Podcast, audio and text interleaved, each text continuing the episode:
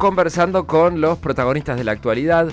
Ayer importantes decisiones en el caso Blas, en la causa que investiga el asesinato del chico, del adolescente Blas Correas y las responsabilidades de, de los policías que intervinieron en el hecho.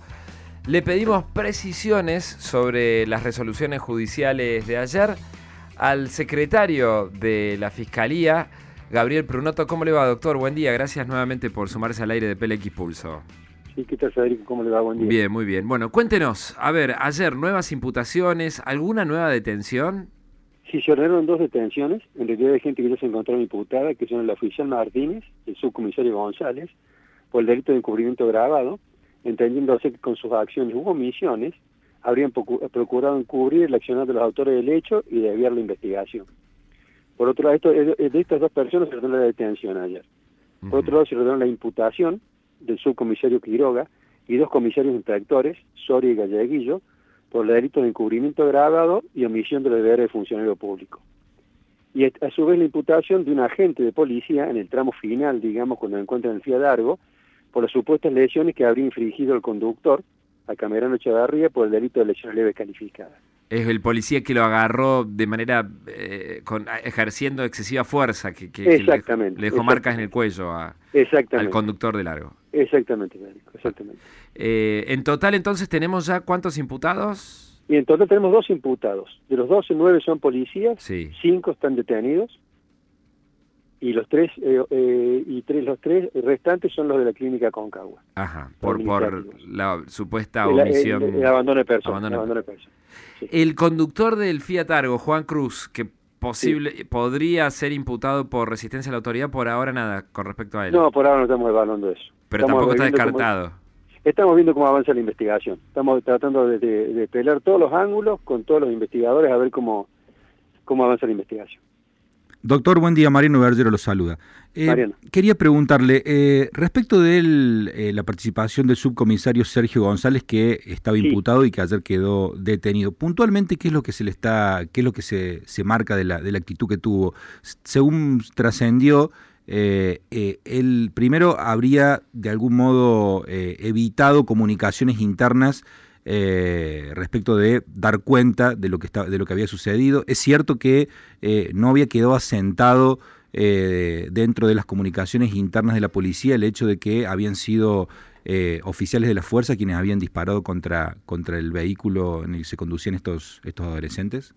Sí, particularmente González era el superior de turno de ellos en el distrito y es que toma contacto inmediatamente después del hecho con ellos ellos inferimos, él, eh, inferimos que él habría tomado conocimiento de que se habían efectuado disparos de arma de fuego y no lo comunicó inmediatamente como el protocolo indica, ¿no es cierto? Porque las autoridades competentes toman cartas en el asunto.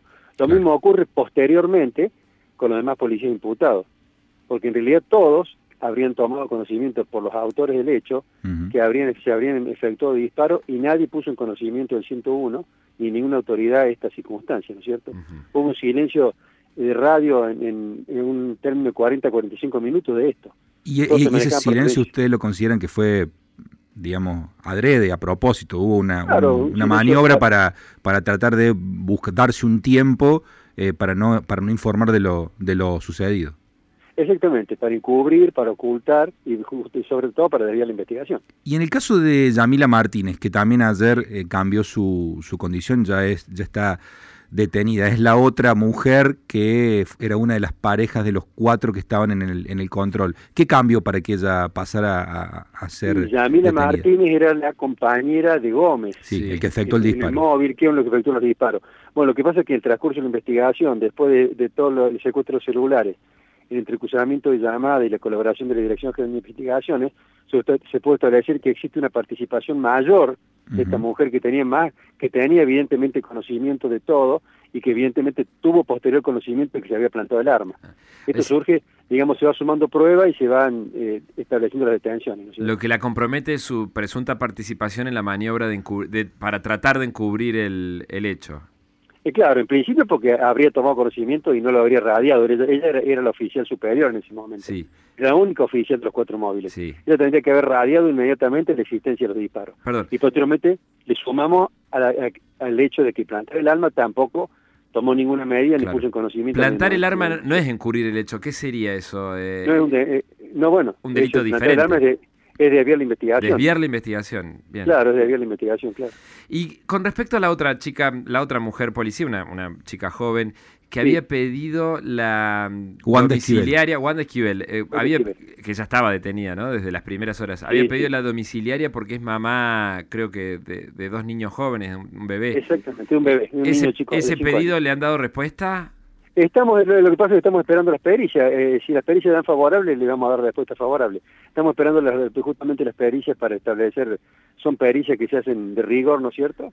Psicológicas y sociales para establecer si está en condiciones de, tener una, una, presión domiciliaria. Doctor, en cuanto a la dinámica de la investigación de la, de la causa, eh, también hemos, se, se conoció que hubo una división, es decir, que por ejemplo, todo lo que es el apartado de eh, lo que sucedió en la clínica Concagua quedó en un cuerpo diferente, ¿es así?